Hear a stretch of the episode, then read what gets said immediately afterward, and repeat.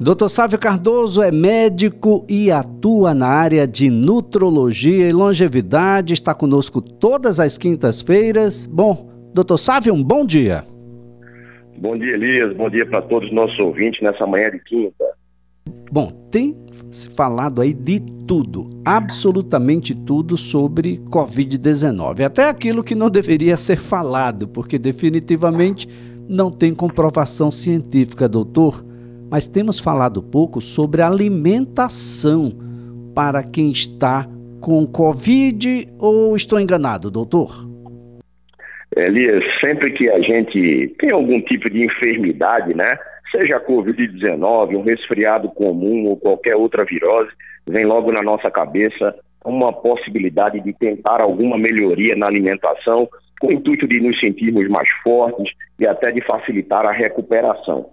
E aí não é incomum surgirem dicas de todos os lados. É a mãe, é o pai, é o marido, a esposa, cada um tem uma receita caseira, é uma canja de galinha, é o aumento de, de carboidrato. Né? E aí a gente é importante que a gente esclareça que essa alimentação é uma alimentação que, claro, vai ser muito importante. Se a alimentação para a gente, a gente já, já deveria considerá-la como um, realmente um remédio como já sempre disse o pai da medicina, o Hipócrates, né, que o alimento seja o nosso remédio, que o nosso remédio seja o alimento. Então, a preocupação com a alimentação prévia, pensando de uma forma preventiva, ela é necessária, mas quando a gente está doente, também se precisa ter uma atenção diferenciada com a alimentação. Agora, quais são os erros mais comuns? As pessoas acham que quando estão doentes precisam comer a mais, né? Precisam aumentar o volume de comida Muitas pessoas terminam correndo para uh, os carboidratos, acham que, como existe essa ideia de que apenas o carboidrato dá energia, e não é uma verdade, a gente sabe que a gordura também nos fornece uma energia. Então, muitas pessoas correm para aumentar o volume de comida, o volume de carboidratos, passam a não se preocupar com o tipo do carboidrato, com a qualidade desse alimento. E isso não deve ser assim, porque a gente sabe que açúcares, carboidratos refinados, eles fazem o contrário.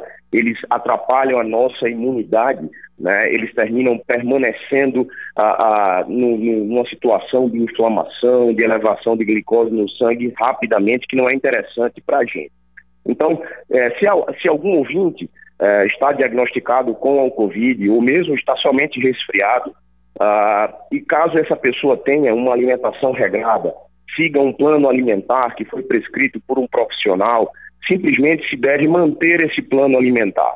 Até mesmo aquelas pessoas, viu, Elis, que possam estar seguindo um plano para emagrecimento, ou seja, um plano alimentar, um cardápio que exista, onde exista uma, uma certa restrição energética, não se precisa comer a mais. A gente não está defendendo na vigência da doença uma alimentação extremamente restrita, mas se foi um cardápio prescrito por um profissional, isso aí já está contabilizado para a pessoa. Independente de estarmos doentes ou não, isso aí é o cardápio que deve ser permanecido. Agora, aquela pessoa que não se alimenta bem, aquela pessoa que não segue um cardápio alimentar, também existem dicas para essas pessoas. O ideal é que a gente passe a se preocupar com a qualidade da comida, evitar os alimentos industrializados, buscar os alimentos mais ricos em nutrientes, tentar aumentar um pouco a ingestão de proteína. Essa sim vai nos ajudar né, em relação à manutenção da nossa estrutura, manutenção da massa magra. É importante porque a proteína tem um papel, sobretudo os aminoácidos, né, que uh, uma proteína é formada por uma cadeia de aminoácidos. Os aminoácidos, alguns deles têm uh, uma certa a facilitação ajuda na reparação tecidual, isso pode ajudar em órgãos e sistemas, na reparação das nossas células e tecidos. Então, além de aumentar a, a ingestão da proteína, ficarmos de olho aí na, no consumo de gorduras de qualidade. Então, se a gente ficar um pouco mais de olho na nossa alimentação, buscando algo que seja mais nutritivo, sem buscar um aumento de carboidratos, não é que a gente não possa comer os carboidratos, Elias, mas o ideal é que a gente mantenha a quantidade de carboidratos que já estavam na nossa dieta, né? E óbvio, sem ficar ouvindo ou seguindo algumas dicas milagrosas sem uma orientação profissional. Agora, doutor Sávio, a, a preocupação maior com aqueles que estão numa idade mais avançada. Aliás, são aqueles que agravam mais com a doença, são aqueles que já têm outros problemas associados à sua vida cotidiana, à sua saúde, como hipertensão, diabetes, e a gente sabe que a alimentação tem uma relação direta com o agravar dessas comorbidades, doutor. Pois é, as pessoas de mais idade, sobretudo essas que já apresentam alguma doença, alguma comorbidade, a atenção precisa ser redobrada. Observe que a gente vem aqui agora falar sobre comida diante da vigência de uma doença que pode ser ou não a Covid-19, e os cuidados com a alimentação são exatamente os mesmos. A gente precisa é, evitar algumas coisas que elevem rapidamente a glicose no sangue, evitar o excesso de sal, evitar os industrializados. Mas essas pessoas, muitas vezes, esses idosos, Elias, eles não consomem uma quantidade adequada de proteína. Infelizmente, a alimentação ocidental ela é muito voltada para carboidrato. Se come muito carboidrato, pouca proteína. E a gente precisa ficar de olho nisso. Óbvio, uma outra preocupação com essas pessoas mais idosas é a quantidade de água. Normalmente se bebe menos também. Então, o idoso precisa fazer uma grande hidratação. Quando a gente fala uma grande hidratação, a gente vem falando ali sempre entre 30 e 40 ml de água por quilo de peso para ser fracionado durante o dia. Essa quantidade só precisa ser talvez um pouco limitada se houver uma recomendação de um profissional médico, algum paciente que tem algum tipo de restrição a um volume aumentado de água por problemas renais, mas normalmente se toma essa quantidade. Então os cuidados precisam ser redobrados, atenção com essas pessoas de mais idade também. Agora, doutor Sávio, alimento enche. E o alimento para a mente, doutor? Porque a ideia é de isolamento. Muita gente passou muito tempo isolada. Imaginar aqueles que estavam com a Covid e não sentiam nada, aqueles que estavam e tinham sintomas, aqueles que estavam em casa ah, receosos ah, para não aglomerar e também não contrair a doença, isolados, com acesso à comida, a, sem ter o que fazer dentro de casa e, bom, a geladeira é sempre uma tentação, doutor. Sem dúvida alguma. Houve uma desorganização grande, Elias, desse pessoal ah, que fez o isolamento corretamente, como foi recomendado, porque as pessoas ficaram mais ansiosas e quando a gente fica em casa mais ansioso, tendo acesso constantemente a comida. É muito comum que a gente busque alimentos que nos deem prazer e bem-estar, né? Alguma coisa que eleve serotonina, que é esse neurotransmissor que nos dá prazer, aquela sensação de bem-estar. E isso, infelizmente, é conseguido com açúcar, isso é conseguido com frituras, é conseguido com, com carboidratos. Então, houve realmente uma desorganização. Isso é uma atenção que precisa se ter, porque, no meu ponto de vista, é um contrassenso. Nós estamos em casa trancados, isolados, ah, tentando realizar o nosso isolamento social para não nos infectarmos com uma doença nova e traiçoeira, mas ao mesmo tempo a gente não, a gente está em casa sem se preocupar com a qualidade da nossa alimentação. Já existe uma redução para grande parte da população e houve isso para muitas pessoas, uma redução no volume do treinamento, ou seja, a atividade física foi reduzida, o volume de alimentação foi aumentado e, pior, e houve uma piora na qualidade dessa alimentação. Então, mesmo as pessoas que estão nos ouvindo, ah, que, que estejam ainda no seu isolamento, que estejam restritas, as pessoas de mais idade, de maior risco, ah, o ideal é que se preocupe muito né, com o estilo de vida, com esses pilares que a gente sempre conversa aqui. Não adianta somente nós ficarmos evitando uma possível infecção, mas a gente tem que trabalhar diariamente para que o nosso corpo tenha condições de combater muito bem, de uma forma efetiva, uma possível infecção, eventualmente, quando venha a acontecer. Agora, doutor Sábio, o que aumentou e aumentou muito, aliás, é informação pública divulgada ah, pelos principais sites de notícias, divulgadas pelos jornais, não só locais, mas nacionais, é, foi o consumo de bebida alcoólica. Isso não tem uma relação direta com a nossa capacidade de resposta imunológica, não, doutor? Com certeza. A gente sabe que ah, o excesso de carboidratos refinados, como eu lhe falei, eh, chega a cair a médio e longo prazo a nossa imunidade ah, e a bebida alcoólica também. Se formos pensar direito, o álcool não é, interessante para a nossa saúde. Por mais que seja comum o consumo de álcool no nosso país, o álcool é tóxico, ele é depressor do sistema nervoso central. E quando a gente ingere o álcool, esse álcool também ele eleva rapidamente a glicose no nosso sangue, ele é metabolizado muito rapidamente em glicose. Então essas pessoas ficaram em casa, se alimentaram mal e passaram realmente a consumir muito mais álcool. Talvez nessa, nessa busca também, né, Elias, de, do momento de relaxamento, o que é um problema. A gente vive num mundo extremamente ansioso, essa pandemia nos deixou ainda mais ansiosos então houve muita, houve um aumento naquela procura de relaxamento, bem-estar e prazer em comida e bebida alcoólica. E a gente sabe muito bem que isso não é uma coisa interessante para que a gente mantenha a nossa saúde e para que a gente envelheça com qualidade. A gente não pode depender de comida para relaxar, a gente não pode depender de bebida alcoólica para encontrar prazer na nossa vida. O ideal é que a gente encontre isso em outros momentos, de outras formas. Agora, doutor, se por um lado ah, tivemos aqueles que se descuidaram e enveredaram para os chocolates, os refrigerantes, as massas refinadas. Aliás, nunca se vendeu tanta farinha de trigo, tanta massa de bolo pronta, nunca se comeu tanto macarrão e tanto molho. Por outro lado, nós tivemos aqueles que ah, criaram ou simplesmente ah, aderiram a fórmulas mágicas para aumentar essa capacidade imunológica. E foram os suplementos, foram alimentos termogênicos em excesso. Esse caminho também é um caminho perigoso, doutor.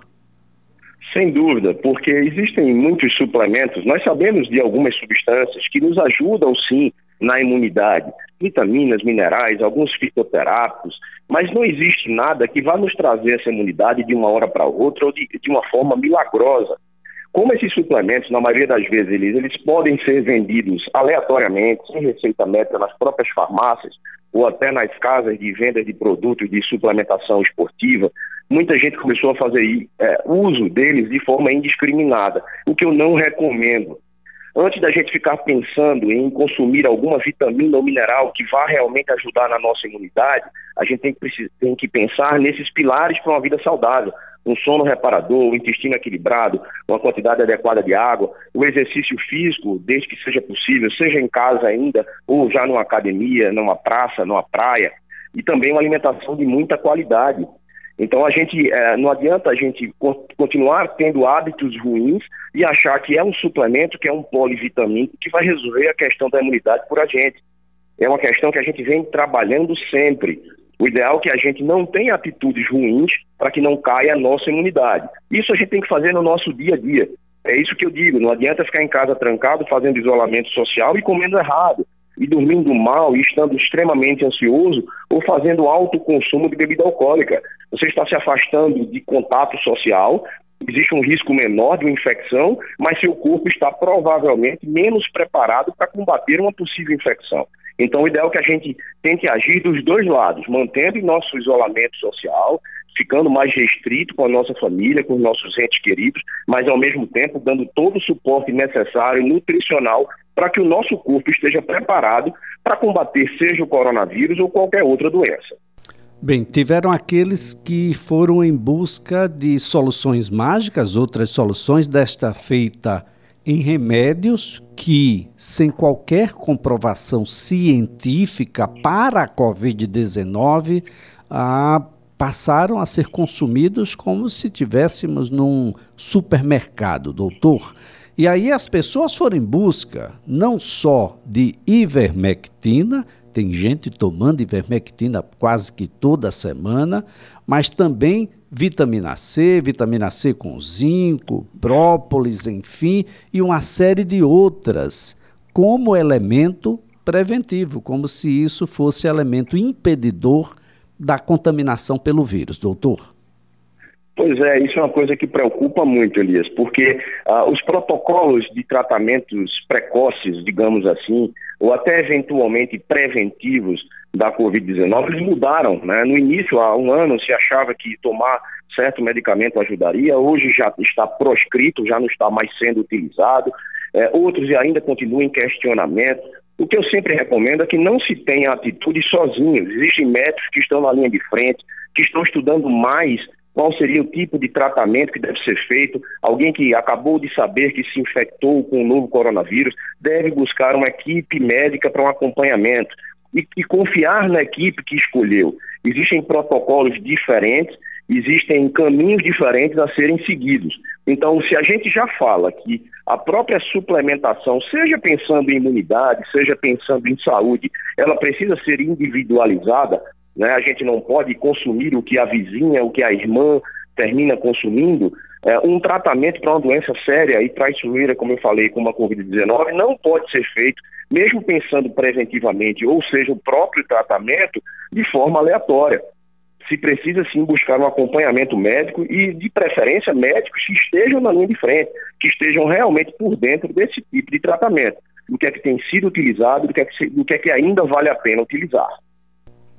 Bem, doutor Sávio, então, equilíbrio, informação junto a uma equipe multidisciplinar, médicos, nutricionistas, psicólogos e entre nutrólogos, entre outras especialidades, de modo a que a gente possa fazer uma composição equilibrada e que seja capaz de ser introduzida numa rotina com naturalidade, que isso faça parte, que a gente não precise de um caderninho nem de um de um sinal eletrônico para dizer que é hora de comer isso, hora de comer aquilo, que isso seja algo prazeroso, associado aí a um equilíbrio mental, a, uma atividade mental também prazerosa, de modo a fazer com que a gente tenha a prática de atividades físicas e, claro, descansar, não é, doutor? A máquina, em determinado momento, precisa parar, precisa ser recomposta, e isso tudo associado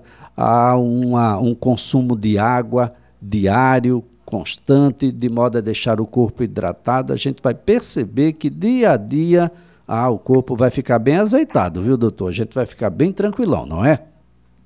Pois é, quando se a gente for pensar bem, Elias, é, tanto pensando preventivamente em relação ao, a, a, uma possível melhoria na imunidade e um combate melhor do nosso corpo à Covid-19, ou até mesmo diante da vigência da doença, após o diagnóstico, se a gente for pensar quais são as atitudes que a gente precisa fazer em relação à nossa parte, né, a parte que eu, você e o nosso ouvinte a gente poderia fazer, é simplesmente aumentar a, a, o esforço, é redobrar os cuidados com tudo que a gente fala aqui semanalmente. A gente não precisa comer diferente. A gente, se eu defendo sempre que se coma bem, que se coma um alimento rico em, em, em, em muito nutriente, que a gente evite a elevação de glicose no sangue, que a gente tome água, que o sono seja reparador, os cuidados só precisam ser intensificados. Uma coisa muito importante em relação à alimentação no Covid é porque é muito comum as pessoas, quando se infectam, passarem alguns dias ou até algumas semanas com perda do olfato, com perda do paladar. Isso termina complicando ainda mais a questão alimentar, porque já não é fácil se alimentar doente. E imagine quando a gente não está sentindo direito nem o cheiro, nem o sabor da comida. Ah, mas aí a gente, infelizmente, termina aí é que corre sim para o carboidrato, para o doce, porque se busca alguma coisa afetivamente mais acessível. Mas o ideal é que aí é que a gente, mesmo sem sentir o cheiro adequado ou o paladar, a gente não descuide de uma alimentação de qualidade, sobretudo em relação à quantidade ingerida de proteínas, pensando nessa reparação tecidual. Mas aí não tem que ter desespero caso alguém esteja nos ouvindo infectado com coronavírus. O ideal agora é que redobre os cuidados com a sua saúde. Tá certo então, doutor Sávio Cardoso, mais uma vez a nossa gratidão pelas informações. Uma ótima quinta-feira para o senhor, um ótimo final de semana, até a próxima quinta. Eu que agradeço. Semana que vem a gente está aqui batendo papo novamente. Olha, nossa conversa aqui foi com o Dr. Sávio Cardoso, ele é médico e atua na área de nutrologia e longevidade.